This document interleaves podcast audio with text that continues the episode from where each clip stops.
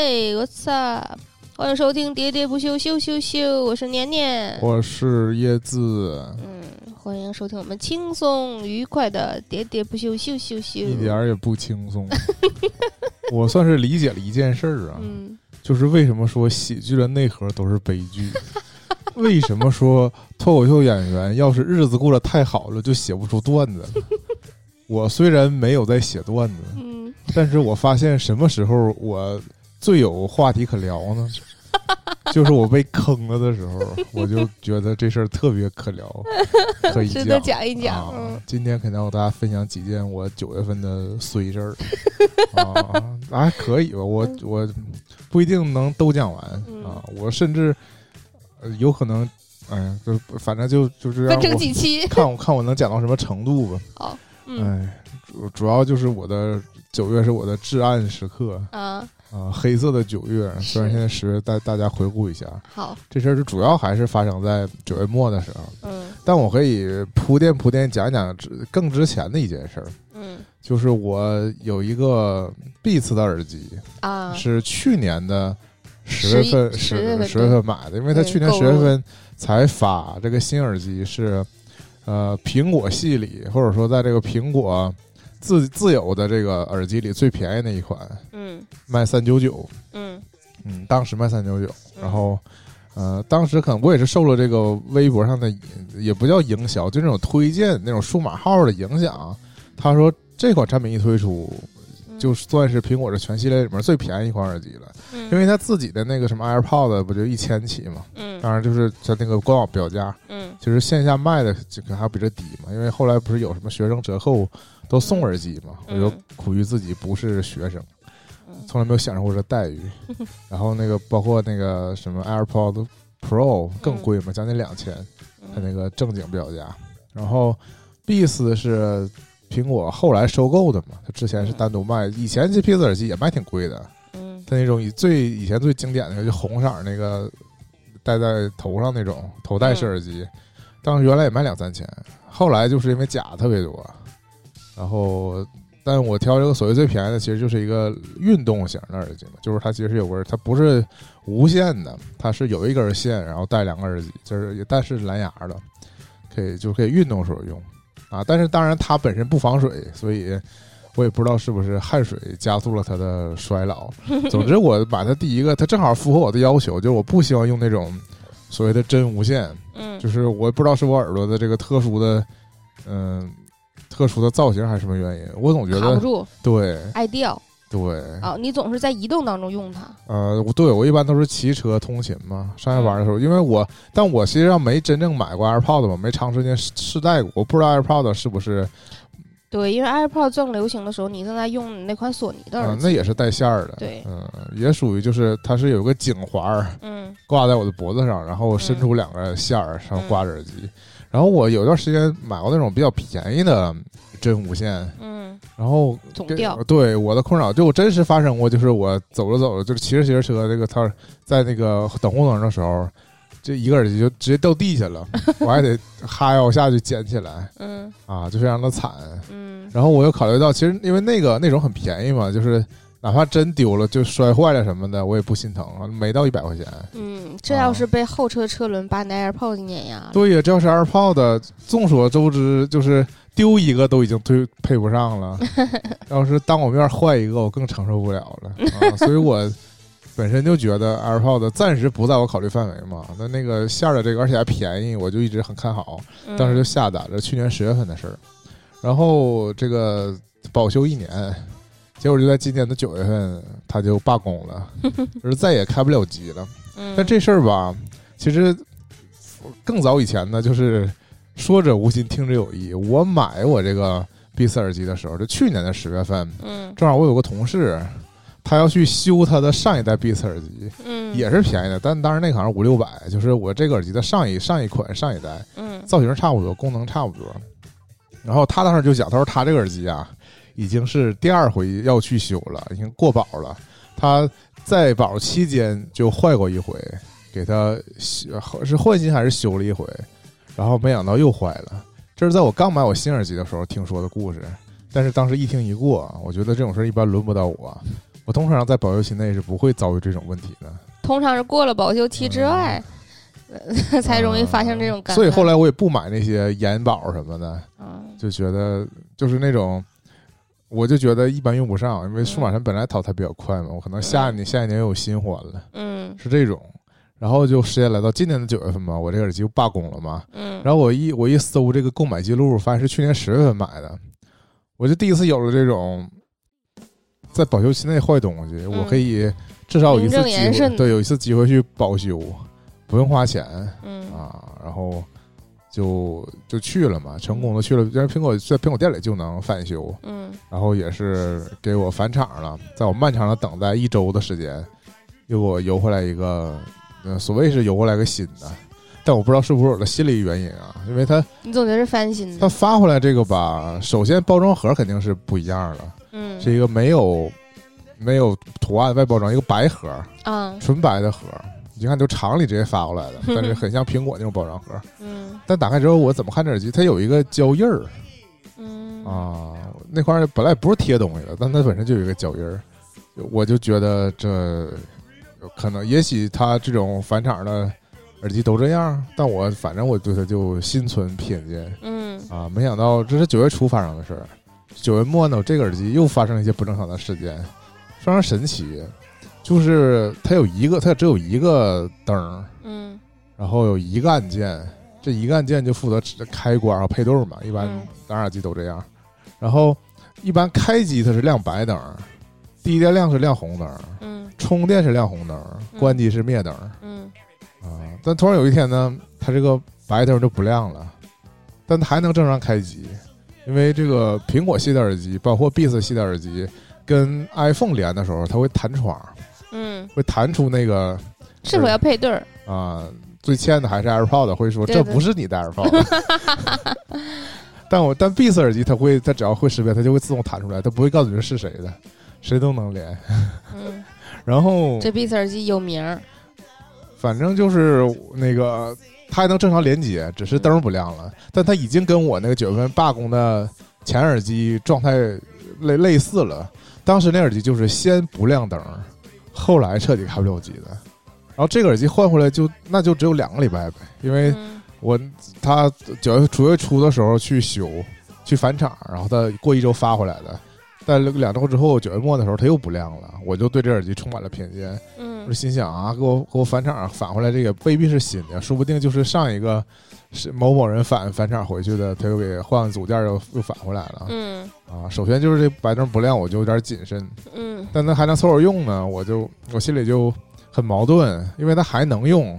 上一个耳机是彻底开不了机了，我就考虑这个我要不要再，因为十月份就过保了嘛，对，我要不要再去店里再返厂一回啊？然后我就我主要就很麻烦，尤其是你又要把耳机寄走一个礼拜，其你实有没有耳机用了？其实吧，对，就是你如果找到替代品的时候吧，它就不那么重要了对。他再回来的时候，我已经对它就生疏了，我们俩的感情已经产生了嫌隙。嗯 这已经不是我最需要的那个耳机了。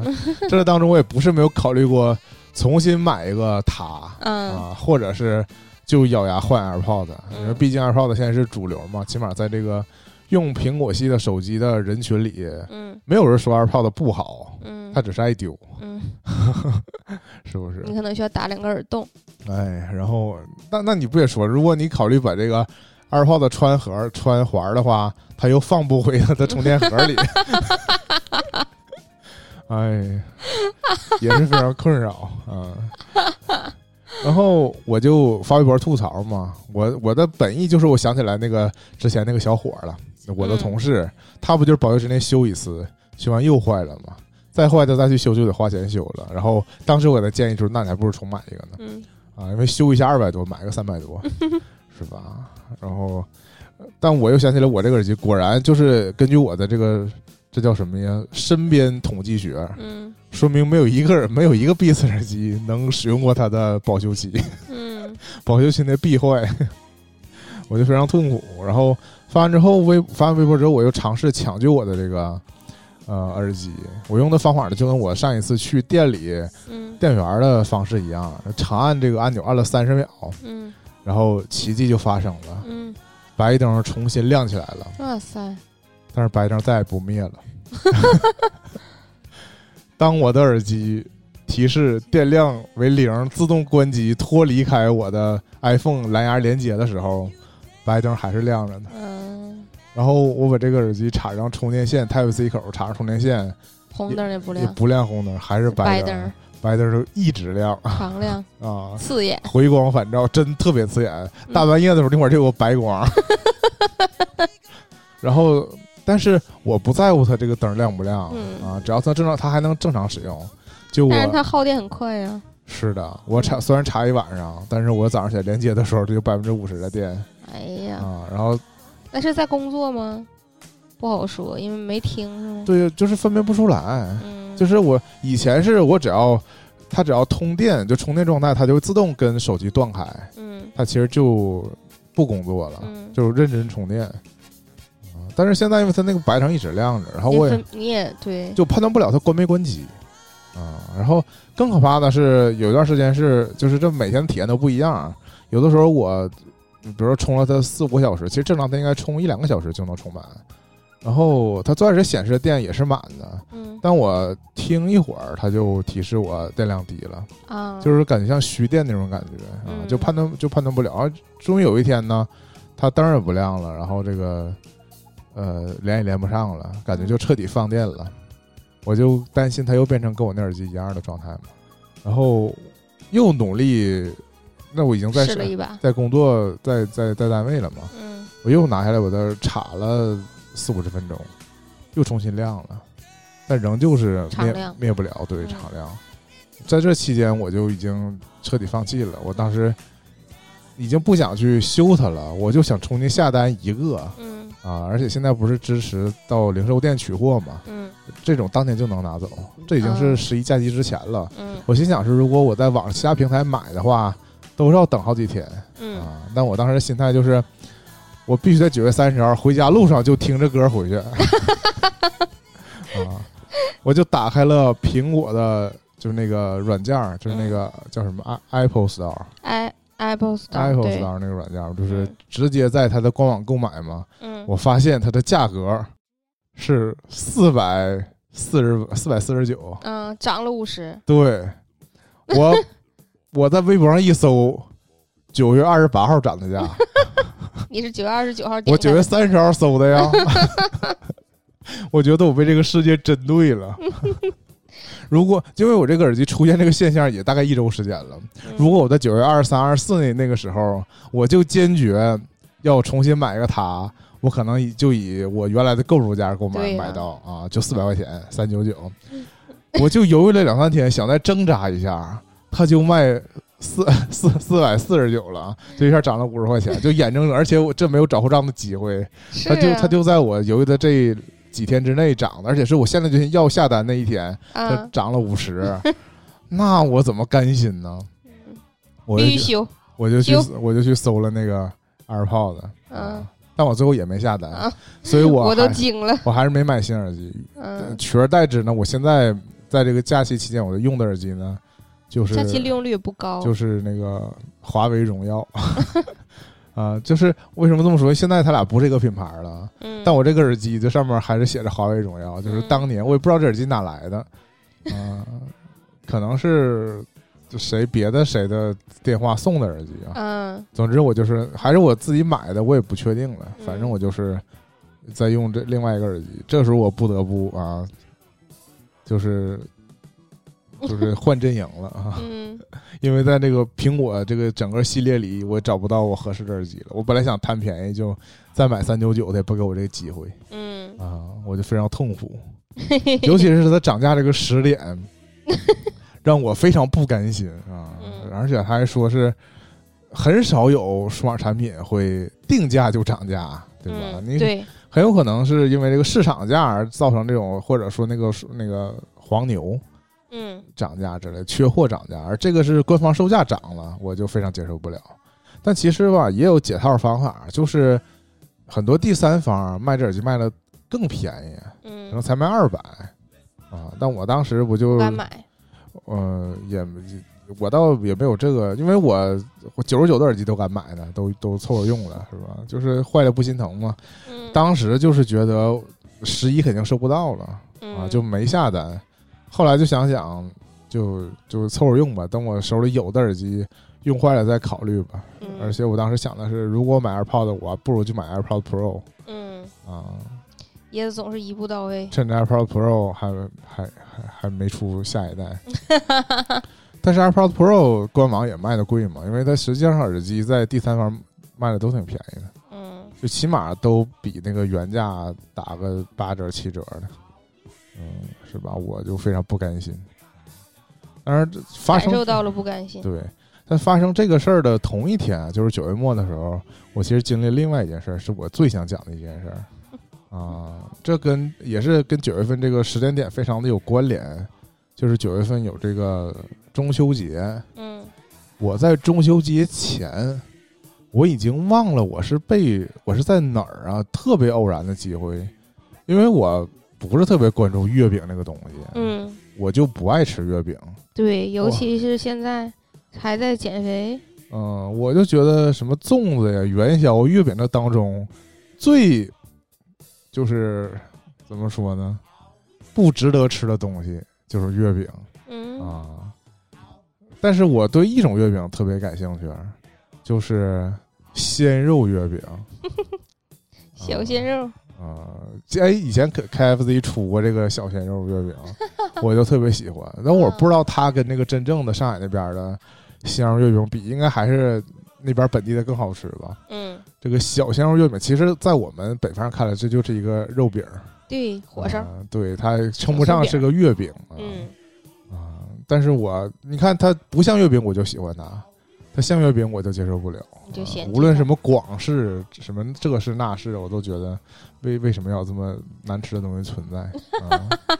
接受不了。带青丝玫瑰的五仁儿哪怕是今年特别网红那种什么流心儿的，或啊者加什么马吉，嗯，马啊吉。这种这种，啊、但我都我都一般，就是嗯齁甜，受不太了。以前那种第一次吃到那种夹蛋黄的呀，嗯。我还挺惊艳的。嗯。后来发现夹蛋黄的也是越做越齁，啊、啊我也接受不了。了。嗯，总之可能就是不爱吃甜的，爱吃偏咸的。嗯。啊、然后，嗯，我想不起来究竟是我自己主动去搜的，还是说我被推送过，我无意无意识嗯，我就听说了一款这个云腿的月饼。嗯。啊，其实是好像是每年都火，火了好多年了。只不过我们不知道，因为我们不在它这个辐射的特产的圈儿，是贵州的特产，因为就是云南和云贵地区比较流行嘛，用这种就是火腿肉，嗯，就就偏向于腊肉那种感觉的对做的这个做一种馅儿，然后做云腿月饼确实火了好几年了，嗯，呃，以各种不同方式火。是嗯，但以前我接触到比较多都是云南的。对对。嗯嗯，然后这一款呢是贵州的嘛，而且非常传奇，就是你看，凡是他只要能讲出一个故事，嗯他就非常吸引人。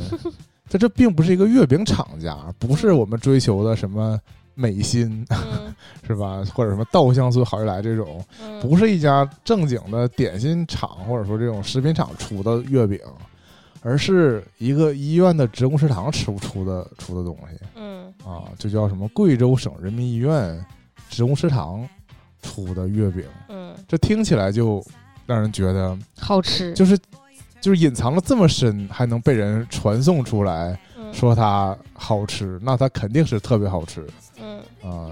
然后就是我忘了前因后果嘛，究竟是我先看到那种营销视频，还是我搜的时候才看到这个营销视频的？嗯，就是会介绍这个东西，每年到这个中秋前后啊，嗯。主要是中秋前吧。嗯。后应该就不能了，就是排长队去买，嗯。让我想到了就是沈阳本地的一家熟食，我们沈阳有一家叫老杨家的熟食，嗯。就是每逢过以前我觉得好像只是过，比如说春222春节，对二月二那种东西，那那种节日。就是有，专用吃熟食的这个季节。对对，就就排起长队，一排嗯。排到中午，甚至排到下午，嗯。就去买这个肉啊、嗯但是没想到这个年年说他十一之前去嘛，发现也自发的排起了队。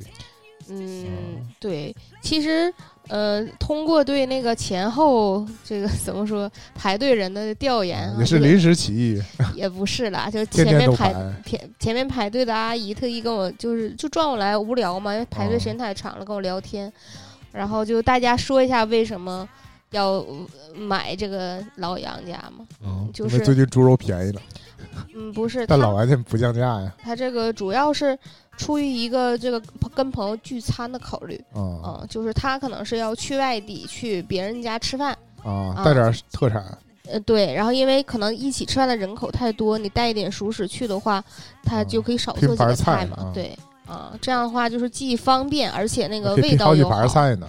香肠就切一盘儿对，啊，呃，香肠啊、什么的切肘子啊、猪啊蹄儿，对，啊，然后就是整个这个菜肴看起来也比较丰盛嘛，嗯，然后又不会太费事，而且主要他家味道又好，啊因为他可能也在那个呃一手店和老杨家之间做了选择嗯。啊，因为一手店可能比较常见嘛。然嗯一手店是个连锁品牌，对，我不知道外地有没有，反正在沈阳，它就是连锁的家挺多的。它只要连锁吧，它这个东西都是就像中央厨房对类似中央厨房那种，嗯对，对就感觉不正宗，或者说都是工业的。对，然后他我有跟他讨论到说，究竟他家卖的多还是一手店卖的多？我说那肯定是一手店卖的多有，店店多，对呀、因为销量门脸儿肯定高，很多，而且对。他家存在着说供不应求，嗯，那你知道，就是卖熟食这个东西呢，其实你仔细细分老杨家跟一手店，一手店卖的东西是凉的，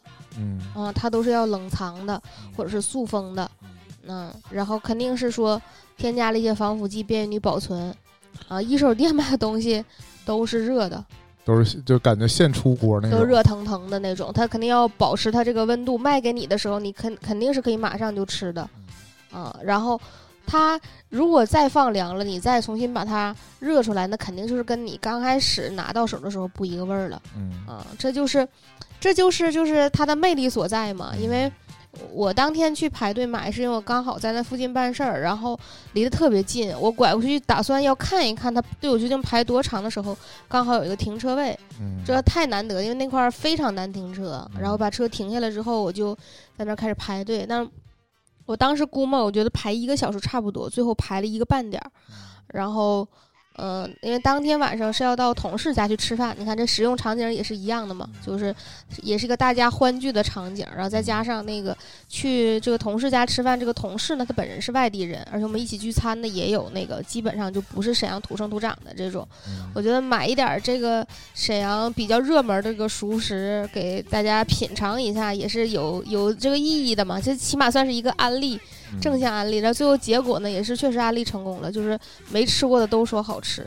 然后，呃而且那个呃，有一个年轻的小朋友说，老谭在抖音上可火了，啊，就是因为 我我站在那块儿的时候，看到好多人，不管是说是给朋友拍视频，还是他们真的在拍那种短视频或者直播，陆陆续续就就是走过我们的队伍，然后拍看这个队伍有多长这种。就这帮人可不嫌事儿大了，嗯，对，嗯，一方面是他有人在拿手机拍，另一方面就是真的有人在往队伍的后面走，啊。嗯，然后走今天 带大家来一家沈阳老有名的熟食店，嗯，然后一边走一边就嘴里念叨说啊，这么远呢，还得排多长时间呢什么的。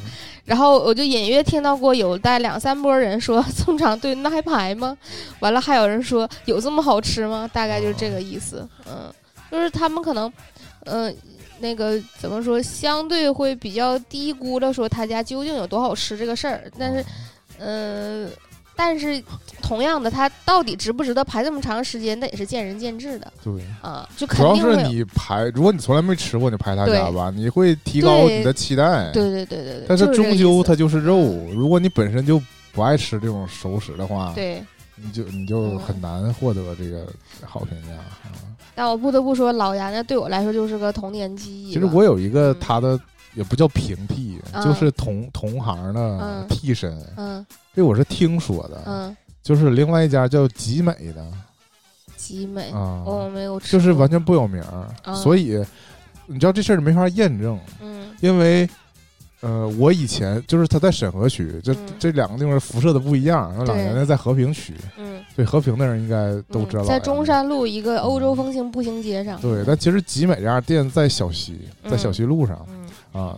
我最开始听说这个店的时候，我也听说过这家熟食店，是嗯我有住在沈河的这种呃老姐姐嗯，愿意去买，但是并没有产生这个群集的效应。不是这个对比，啊，就没有人拿它去比老杨家，嗯。因为就他家肯定不是那种网红店，是这种啊。但是他也只是就是一个熟食店吧，就是嗯。确实没那么火，我感觉也不排队。嗯，但他也不是像一手店那种是连锁店。嗯啊，就是自己家一个店，就是也是开很多年，主要就是可能嗯开了二十多年吧这种店。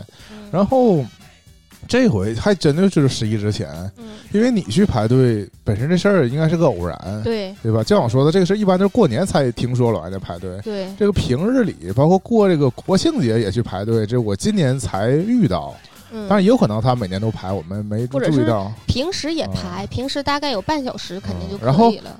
但是今今年在我那个办公室里啊，嗯也有人提起老杨家了，嗯也听说排队了。我甚至怀疑可能就是看到你们排队，因为那不是离他们的一个分部很近嘛？近对所以我觉得那边有人通风报信，对，嗯听说那边也排队了，他们就唠起这个事儿了。嗯，然后就听说，就是说实在是排排排不起排不起，啊，然后就又传出了这个另外这家店的名字。嗯我在心想啊，原来他还可以，他平替这平替他的吗？嗯但我我也不确定啊。以我这种舌头是吗？我觉得都都还行 对我啊。我只是对椰这种，普遍吃不出来。我就对这种素方的有意见。嗯我觉得那种是真的是失去灵魂了嗯，啊。但如果是现做的这种，嗯。我觉得其实还都都都都我真的，因为我给。我同事科普过，我就说这个嗯。东西热完之后味道就变了，而且他讲说他有一个朋友从哈尔滨回来，特意给他带的红肠，跟他说哦排队好几个小时，嗯。然后给他买的这个红肠。红肠我也只能接受嗯，散装红肠，散装啊，一旦抽出来那嗯。种，我就觉得把灵魂都抽走了。对，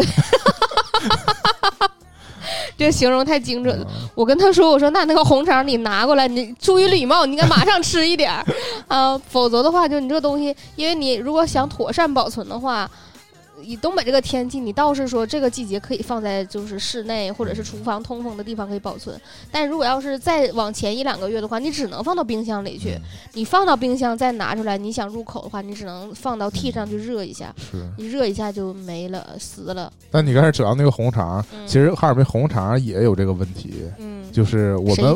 我们作为外地人，我们也得我们也听的是传说。啊丘陵的怎么怎么啊地？，对，嗯然后或或者是但我觉得，攻略也说嘛，说你嗯不能买那家的，嗯，你得买那家的，以这个红肠在哈尔滨销售这个体量来说，嗯，这个就是一个见仁见智了，啊。就有点像说，怎么说呢？你到一个地方支持。谁家好吃都对有，对嗯对，这种就是我可能从小吃他家长大的，所以我就觉得他家的好吃。这种完了就是每个人有每个人不同的说法，嗯这种啊。那关于老杨的，我还有一点点想说的哈，这个就是只是说到这块儿，椰子一颗一会儿再讲你那个故事，嗯就是他现在因为他这个总是在排队，所以他已经似乎形成了一个产业链儿。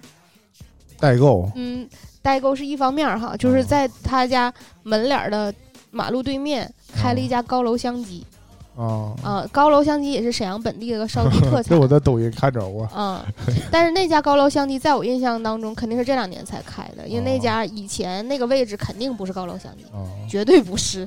啊，或者那就是这一片儿，我觉得未来也有可能就是变成熟食呃集散地，就是有点像，你可以在旁边再卖一点沈阳特产之类的吧，啊，就变成了一个、怎么说呢？那以后大巴就在这儿停了，那太惨了啊！但我卖点榛子、蘑菇啥的，啊，但我想说，就我妈给我讲说，嗯呃，其实在她家就是门口排队那个方向的边上有一哦家推着小车在卖朝鲜咸菜的。哦啊，他家可能说，按我妈的说法，他家原来可能卖馒头，哦也卖馒头，卖朝鲜咸朝鲜咸菜的种类和我们就在市场日常能见到的朝鲜咸菜的种类差不太多，啊，哦以牛板筋、狗宝为主，哦带点儿那个苏子叶、泡菜，就辣白菜，然后再加上其他的几种什么嗯泡萝卜啦之类的，就是比较常见的。如果你经常去西塔吃饭的话，能那四样碟儿对上来对对对的对对，呃，不光那四样，还有什么嗯。萝卜丝儿，嗯、哦那个干的萝卜条儿那种。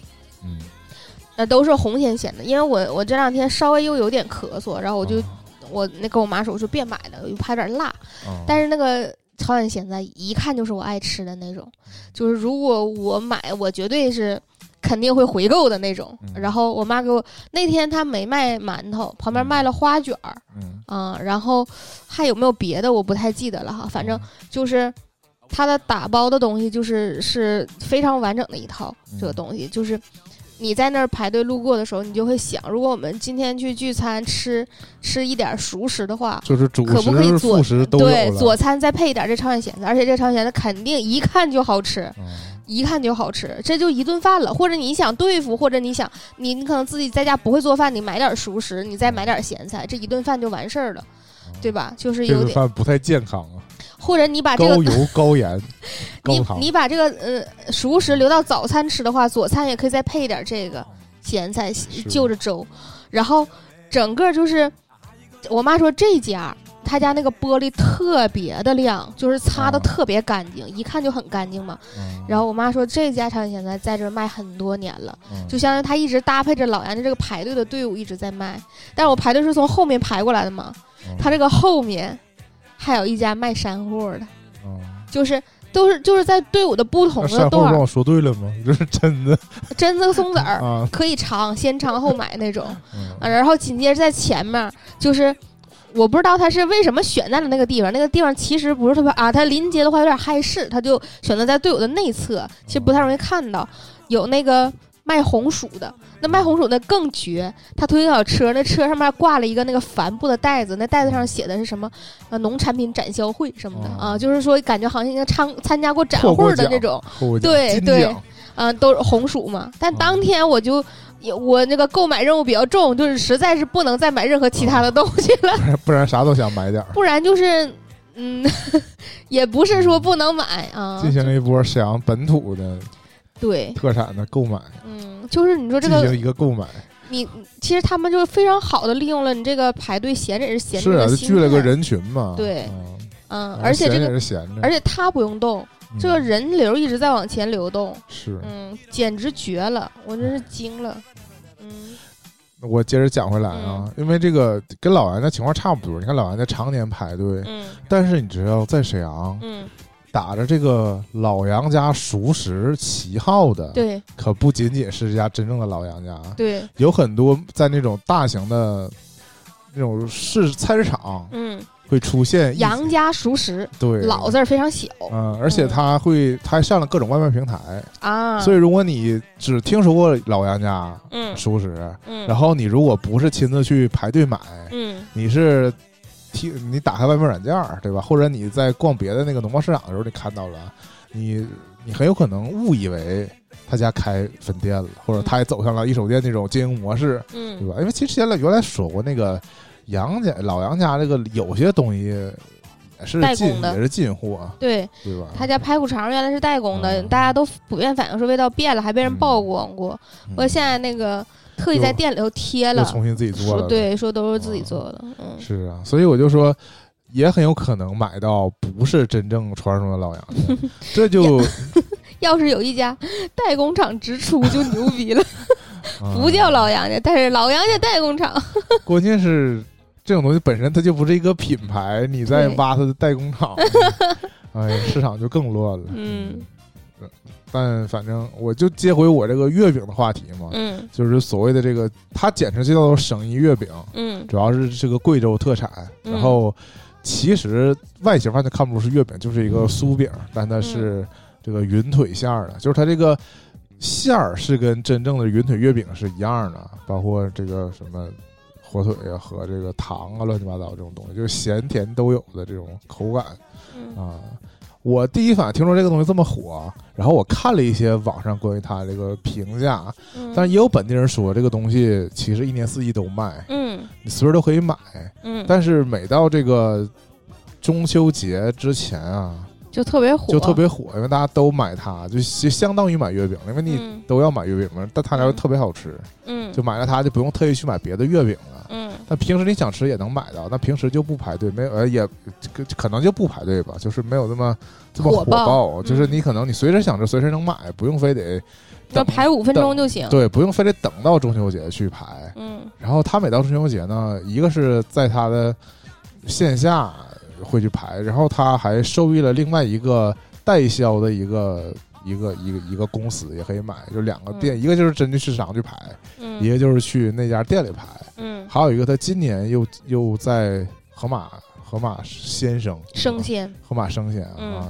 嗯他家可以买，但是我觉得这都是辐射本地的，嗯，你外地他这个盒马也不可能全国配送。对呀。啊，然后我也是基于一个什么经验呢？就是上次从我们从重庆回来，嗯团长不是在淘宝上嗯找到了重庆当地的这种食品的代购嘛？嗯而且主要惊讶到我的就是说，它不仅能代购那种塑封好的食品，嗯，甚至连这种半成品也能代购。也能代购。我就觉得，那这月饼这么火，抖音上、小红书上都有，那肯定有人搞代购啊。嗯我就淘宝搜了一下，果然不出所料。特别是我搜的时候，其实还没过中秋节呢，嗯所以特别好搜。啊，然后全是，然后价呢其实是确实是略微上浮，给它的定价。嗯所以我认为呢，这东西应该挺多，就是代购嘛。我就挨个点进去几个销量比较高的，我就看了看评价，包括他们这些描述啊，就让我更加的这个了解了这个东西，了解加引号啊。就比如说，它这个省月饼火了之后，就有有一些别的厂家就会造假，也不叫造假，就是它不并不是正宗的，但他听说这个卖的，就跟我们理解老杨洋一样，嗯就是以前这个东西它这这东西它不是一个品牌，它就是一个固定在这儿卖，嗯，然后大家都知道这个有名儿，传开之后，别人就利用这个省鱼月饼这个名名号就注册了，嗯。就就也出了这种注册一个品牌叫省一月饼，嗯、对，嗯。或者说这个这个东西叫省一月饼嘛，然后嗯它也出，因为这个本身这个东西没有什么技术含量，嗯。它就是一种就是一种酥饼啊，啊，应该就是当地特色小吃，对，特别是嗯。传开之后，我觉得就是，呃，如果我们去当地的话，应该在那种特产店啊，它应该都会摆嗯，啊，因为就是就是酥皮儿、对，就是当地非常有名儿那种酥皮儿馅儿饼，啊。其实那种点心店哪都有嘛，就是对就是我啊，它这个馅料比较当地特色，对对嗯我觉得在我我们这儿可能，嗯、就是因为馅料没什么特色，所以很少有人做啊。但是你一般的点心店里应该都有能有卖的。但我理解这个很简单，就其实就像我们去北京，如果你买稻香村似的，嗯对吧？嗯我们都知道那什么三河那个是真的嗯稻香村，但是你随手可能我在那个北京火车站不就是吗？嗯，他那家稻香村就是另一家稻香村。假的也不能叫假人，也叫稻香嗯也。不是假的，就不是盛传那家老北京认的那家稻香村，对，就这种事儿真是太多了。而且他们互相，你也不能说他就是他就是侵犯人家，因为嗯他们都、都是合法的存在。对，但是他那个气质就是故意，就是你要不知道这里面的这个道道啊嗯，那你就买错就买错吧，嗯啊，反正就就这种感觉，就全靠你自己甄别嗯啊。然后我在淘宝上还觉得这些所谓的代购的这个商家呀，还给你写了怎么区分。嗯。啊，你看这就是上当的第一步。嗯。卖卖这个骗子通常会告诉你说：“我告诉你，你可千万别受骗，嗯，因为假的是这样这样这样式儿的，嗯。我卖的是这样这样这样式儿的。嗯”他其实甚至有些店里还给你明确说了，今年他们又重新设计了包装，对这种防伪的盒儿嗯。啊，甚至有这个防伪的码码，嗯。对，然后反正就是让我了解的门儿清。嗯。然后我又谨慎的看了一下评论，然后看评论里照片儿啊，也都能跟他说对上，也跟我网上看到对上了。啊。但我一想，这中秋期间嘛，高峰嗯。我还是应该避一避风头，嗯。然后我就特意等到了中秋之后嗯。下单，找了一家我提前放到购物车就下单了。嗯。然后，然后我还问了他，我说这个东西能不能当天发？他说嗯。当天就能发，嗯。然后还是你当时给我带一份儿了吗？也带了。啊，然后还是顺丰发。嗯一切一切我都觉得这么的正常，嗯因为卖假货还就没必要发顺丰了。啊，短暂的等待，嗯然后就送到了，嗯但这个送到也也略微尴尬。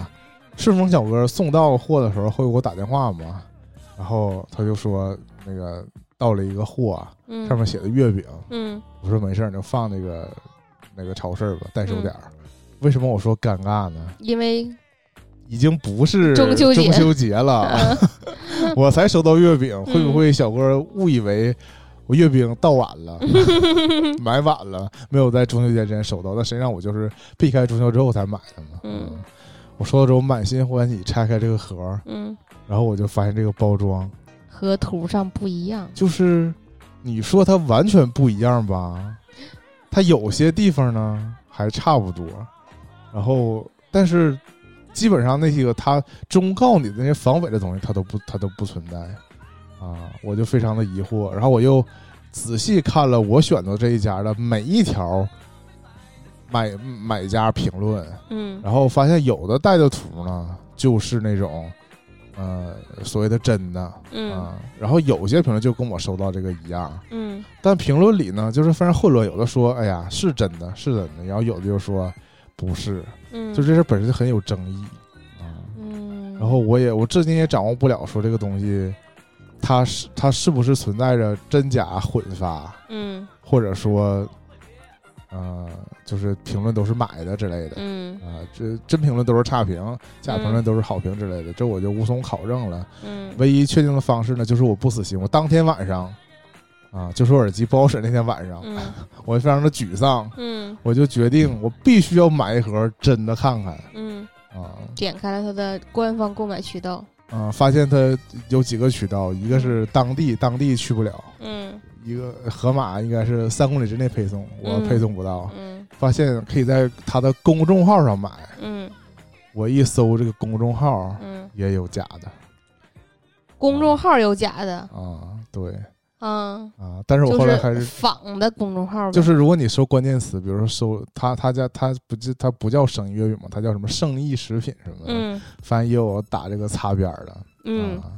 同音不同字啊啊什么的，同字，只是叫法不一样。比如说它叫什么圣意食品啊，什么圣意糕点呐、啊就，就反正，但我终于还是找到了这家真的，真的啊啊，然后因为它这个有认证，嗯 腾讯告诉我它是真的。啊啊，可能比阿里边还能好一点儿，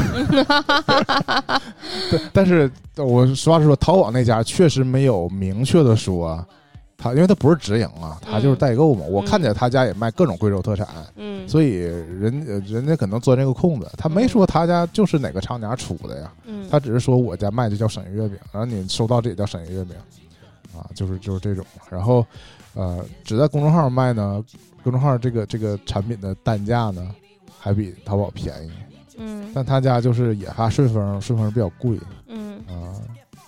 但是我当时就是觉得，我都已经花钱买了假的了，我必须要买一个真的啊，然后我就下单了。嗯然后也也发货了，也是发的顺丰 啊。这回小哥其实也写月饼了，但是我不知道小哥，小哥应该挺忙的，没有记忆说为什么一个人要 反复的买月饼，买月饼在中秋节之 之后。啊。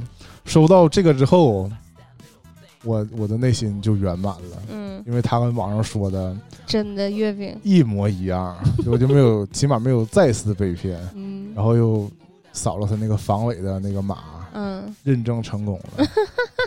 倒回来说一下那个那个第一次买到这个这个这个这个假的呀，嗯也有防伪码，嗯然后这防伪码给你导到一个专门的防伪网站啊，我甚至怀疑这个网站，就他们自己做的，啊、倒不一定他们，就是这个网站可能专门提供这种防伪码给呃随着可以用，就这种感觉嗯。那个真货的这个防伪只能在用他那个公众号扫，啊，是一个闭环。嗯，但是你知道这个你也没法，就是避免，对啊、嗯。如果我是卖假货的，我同时又做了一套假的验证系统，嗯，其实也不知道，对，所以太难了，太难了。啊。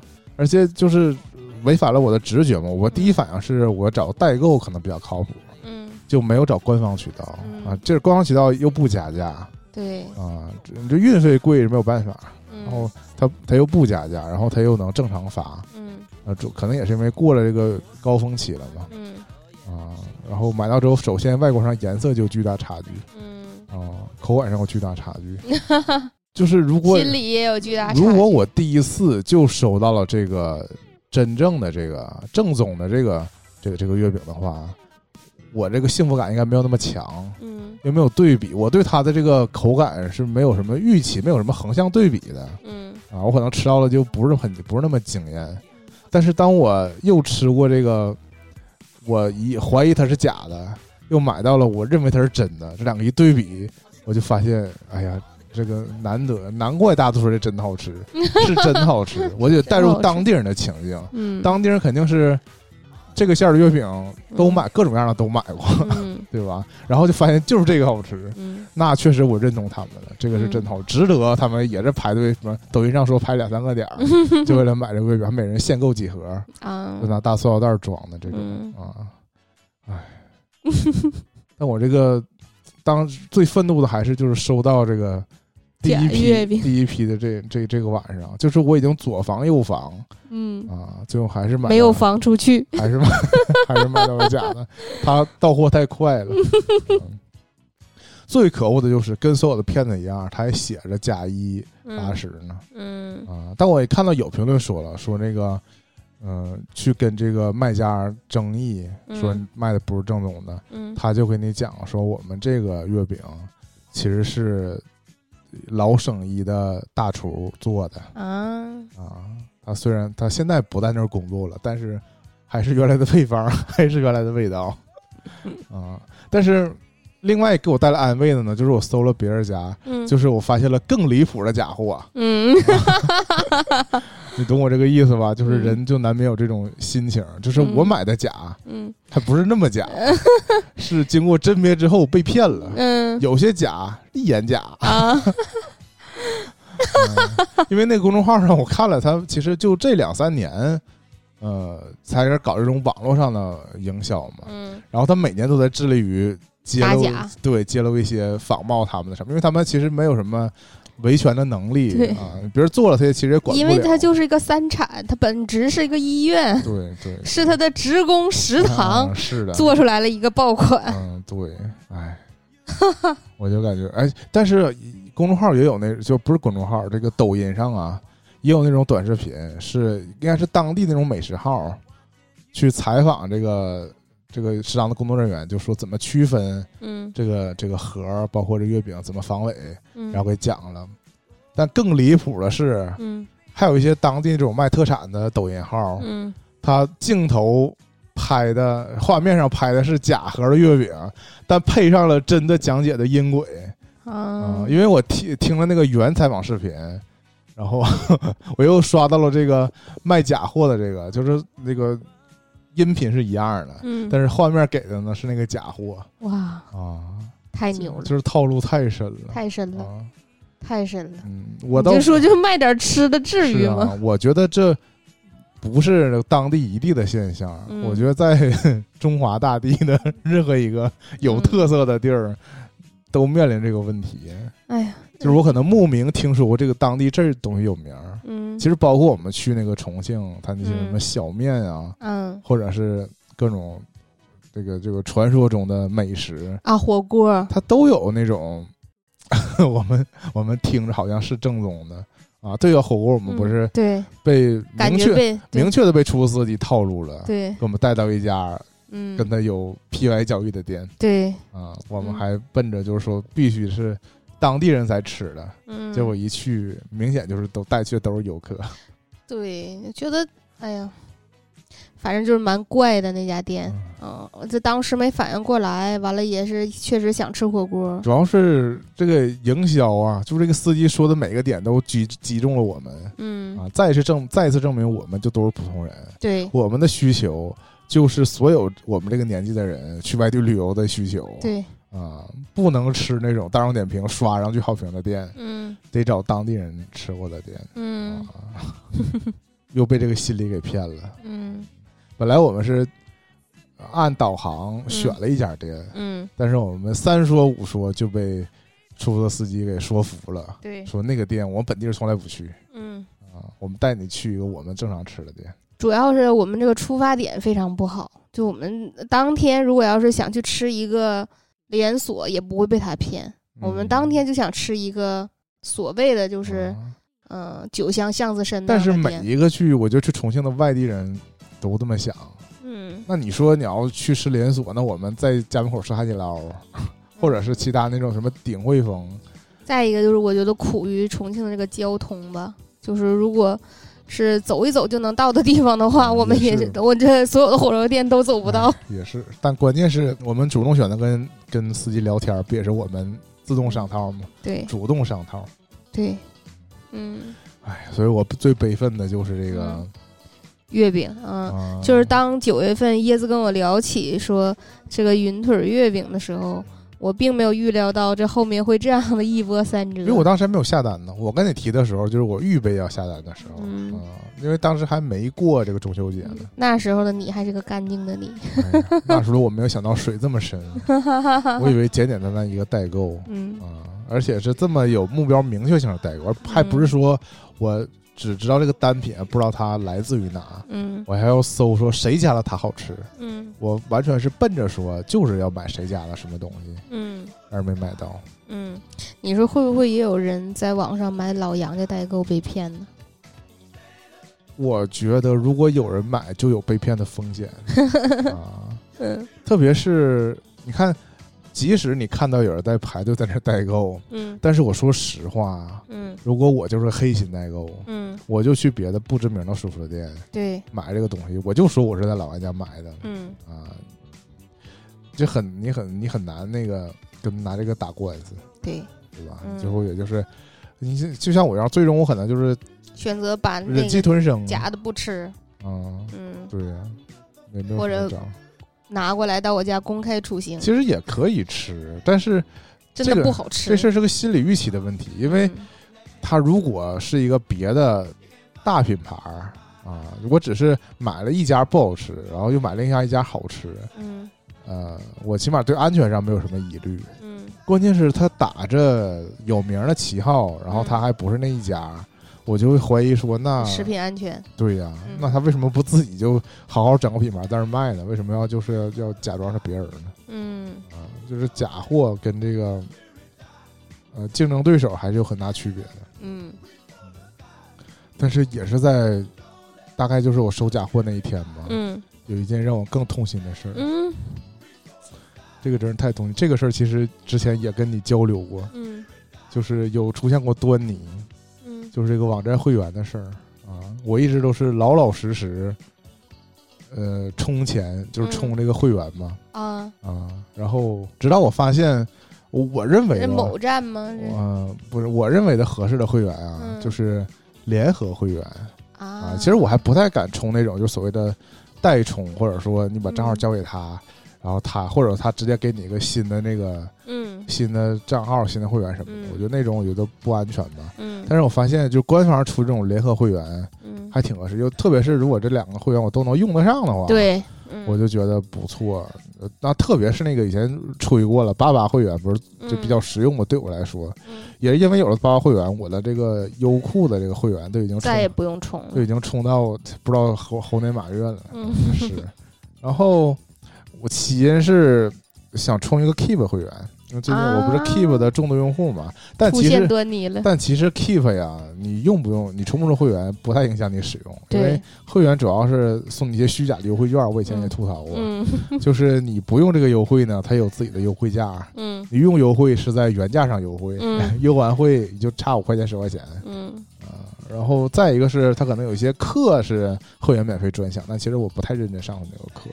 但我当时我就是因为这个我的 Keep 会员年底到期，我就不甘心按原价充，就想找他这个便宜的会员。嗯后来发现他有个联合会员，嗯但是我我在犹豫当中，因为这个会员对于我来说能用得上的是 Keep 跟喜马拉雅的会员嗯的的联合会员，嗯其他的什么他跟什么唯品会什么乱七八糟的，我觉得跟我距离太远了。我那个就是说你用了 Keep 的会员以后，唯品会的衣服你都能穿得下，啊但我也不会上唯品会，啊、太粉了这个 logo。我也不会去搜谁谁同款。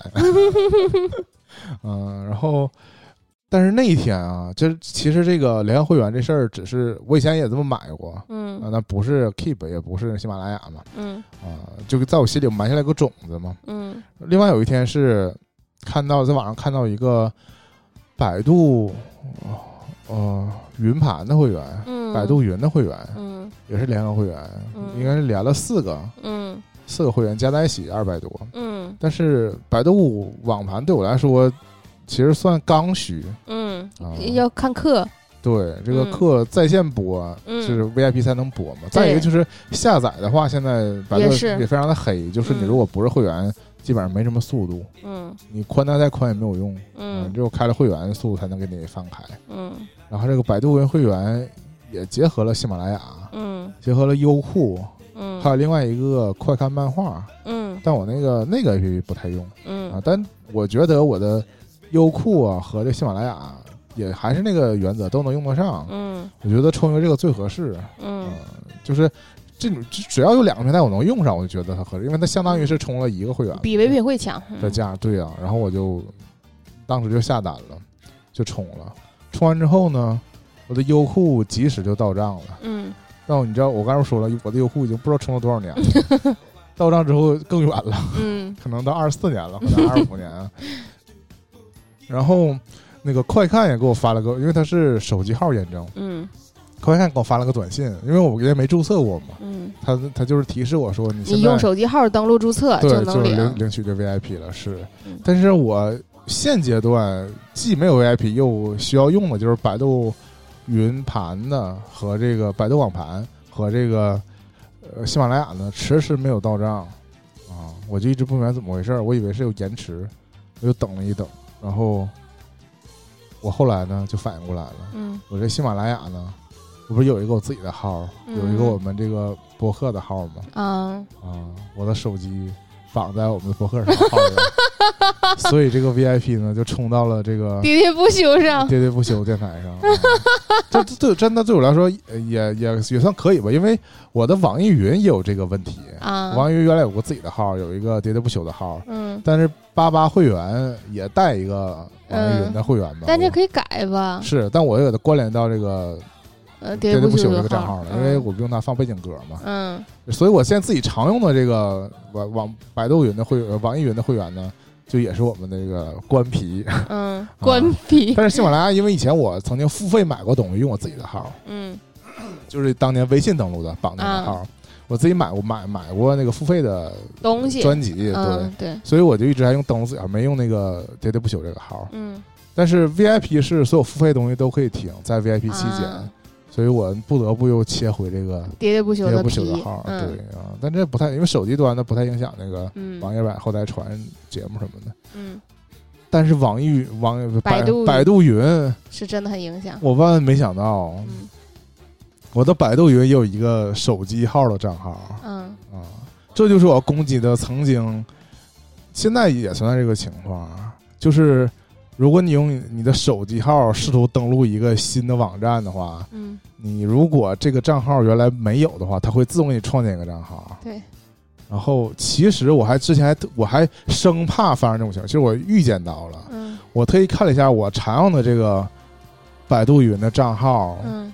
绑没绑定手机？嗯。绑定了，嗯。就是我这个付费的手机号。啊，即使是这样，我有我有我就是确实你是邮箱登录，对然后对，嗯就这这个就是这个是我最早期的百度账号，嗯只不过它也绑上手机了。但是我肯定是曾经误用手机号登录过百度网盘，啊，我还有另外一个百度网盘号是手机是手机号，嗯然后这个 VIP 就成功的冲冲到了那个空号上。对空号上，这个嗯网盘也是什么也没有嗯，啊。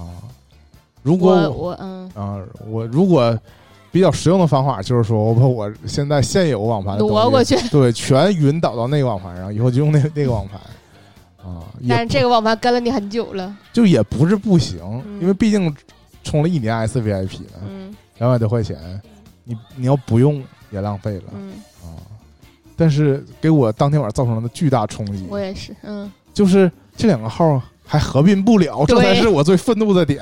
合并不了，空间也不能共享。都已经二零二一年了，为什么明明这两个账都是我？而且我这个我跟你的状况一模一样啊啊，但是我是是自己那个阅读不清，嗯，就是我最开始充百度嗯 VIP 的时候，嗯然后当时是不是说通过他那个直接购买，而是说通过一个第三方渠道把这个充进去。我就是通过第三方的，然后他就以手机号为准。对，然后他当时其实页面上有提示说，如果你没有绑定这个手机的话，你应该你应该先绑定你的手机，完了再怎么地。然后，呃，我目前在用的这个手机，呃，不是我就是一直以来在用的手机，它应该之前还有另外一个主人啊，啊、他用这个手机号曾经见过一曾经登录过百度云，啊，昵称也改不了啊，啊，那我倒不知道 啊，那太惨了。啊，用人家的昵称现在。啊 啊！反正因为你能收到验证码，所以你就能登录，啊你就能正常用，对对，嗯是不是？嗯，哎，就是现在不是强制要求这些平台嗯提供注销账号的功能吗？嗯现在我发现很多 APP 都已经提供这个功能，就是你可以把这号不用可以自己注销掉，嗯但是就合并账号这个事儿嗯还做不到，我非常的困扰。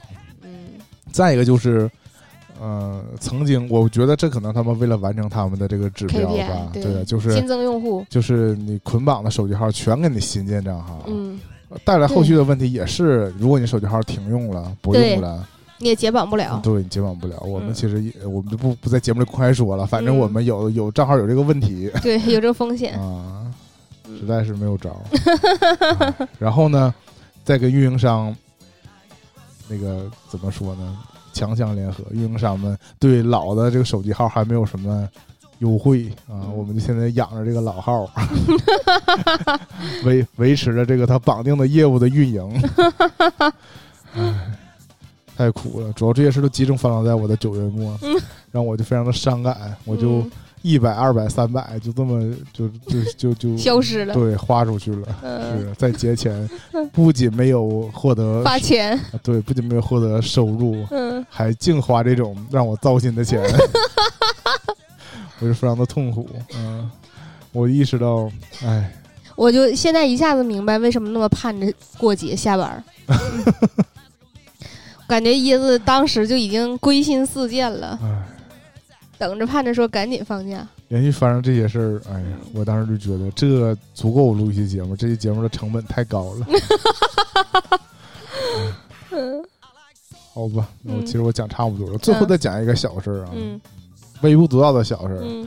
嗯我那个在很多年前啊，第一次去上海的时候，嗯我不是经历过那种那种，诈骗。不是不是场面，就是我半夜十二点嗯。回酒店，嗯。门口有一家，我不知道是罗森还是全家嗯。啊便利店，正好赶上他们就是旧货全全到点儿了，嗯。就全撤了，嗯。新货没上架，货架上是空空如也嗯。啊，我就很悲伤。我本来以为我还可以买点吃的回回回酒店夜宵嘛，结果啥也买不了。嗯那现在呢，我我这个日常如果比如说锻炼回来什么的，嗯或者说晚上有时候比比如说从看完电影回家呀，或者从家走回家、嗯也不太晚，九十点钟，我想去个罗森，我家附近的两个罗森，嗯十点多钟，这俩罗森，嗯，饭团那个架子，然后面包那个架子，什么三明治那个架子，全是空的。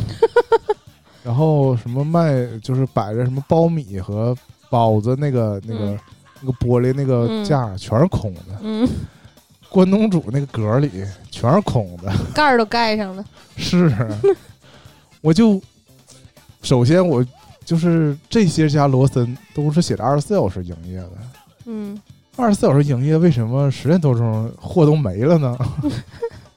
就是我我我没有掌握到他们那个补货的这个周期。你比如说嗯。像、呃年年家楼下的这个嗯罗森，嗯，经常我会看见有那个送货的这个货车来。就来了，嗯。就明显是在补货，嗯。或者是那个货架就是空也不会完全空，嗯，会有几样可能大家不喜欢买的东西，嗯。但也零星的摆在上面。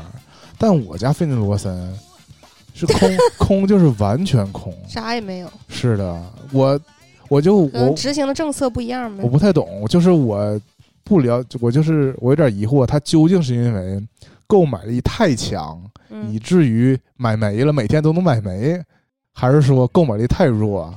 他啊不想、不放那么不进那么多东西放那儿？因为我说这几个价都是保质期都非常短嘛，它都是定期要下架的。如果你没卖了，这东西就不能再卖了。对，它是不是因为控制成本，每样东西就进的特别少，嗯以卖了为主？嗯，但我心想，这规划的太好了，就导你去的时致候刚好都卖完，我经常就是进楼车就是空晃一圈儿 啊。因为它其他东西那种那种小食品之类的东西，我都我都嫌它热量太高嘛，嗯就是我也我也我现在也不买了，我已经脱离开这种这种嗯这种趣味了。对啊，垃圾食品，我就偶尔想假装健康的买点它这种干儿它自己它自己现成的东西，或者说啊面包，我就为了买第二天早餐嗯啊，就是全没有，非常痛苦。精彩，我就觉得，呃，我反思我自己，可能我就没跟他那个脉动对上，没跟他这个脉搏，他补货的周期，我甚至就想直接问这个店员儿，你们家啥时候让摆货？你摆上的东西肯定是我能买着啊！这我最就有一次我最崩溃，我在我进大悦城那个店，嗯就一个面包没有。然后我又走回到离我家比较远那个罗森，也一个面包没有。我又走回那个我离我家近的那个罗森，也一个面包没有。就可能整个大东区 没有面包，没有面包了。面包，可能都变成超人执勤去我了。们怎么跟美国一样苦呢？就是这种东西怎么还能断货呢？嗯，哎，反正我也是，我就是闲的。我要是专就是就是买桃李的话，应该还是有。能能找着点吃的，对我们普通面包，那还是有的是。非要买、你就是，好信儿。非要买这个罗森自己产的，就老是面临空架子。嗯我得反思我自己。嗯，反思你自己。嗯行吧桃李也要断供了。行吧嗯，那我下期再聊这事儿，我们下期再见，拜拜。拜拜。